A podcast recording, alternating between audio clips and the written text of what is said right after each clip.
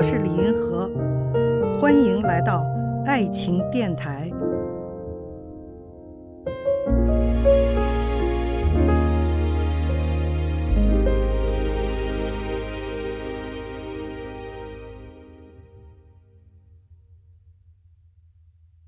经济独立很重要吗？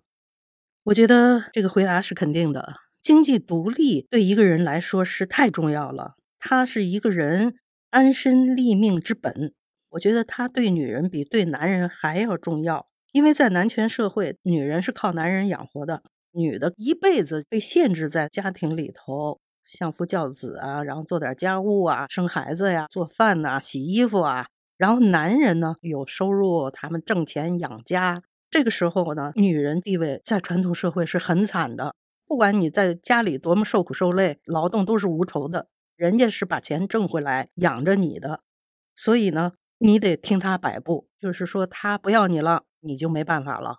古代有那个七出之条，就是说一个女人她要孝敬公婆，不孝敬公婆呢，男的就把你出了。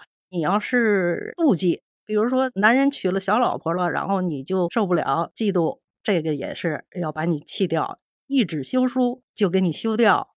所以说，对于女人来说，经济独立有多么的重要，它关系到你的自由。经济不独立的时候，她不能自己谋生，不能自己养活自己，根本没有自由。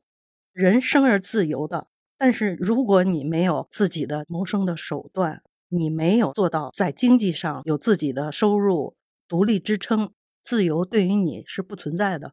比如说，这男人吃喝嫖赌啊，都得忍着。所以，一个女人要想获得自由，她一定要经济独立。这个道理这么明显。所以说，现在有些人回去做专职太太了，我觉得这也是很冒险的。你冒的是什么险呢？你冒的就是丧失自由的这个险。没有自己的谋生手段，没有自己独立的经济来源，你的一切、你的生活、你的生命都得靠男方来供养，你还有什么自由啊？你的一切由他来决定了，不管他是出轨啊，甚至有的家暴啊什么的，你都没有选择自由的办法。你不能够选择离开他，就必须得忍辱负重呗。其实我们说争取男女平等啊，里面非常非常重要的一点就是要经济独立。你如果经济不独立的话，你是完全没有自由的，也没有选择的。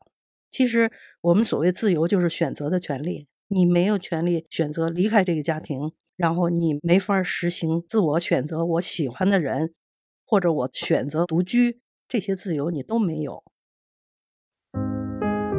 看见爱，感受爱，遇到爱，我是李银河，我们下期再见。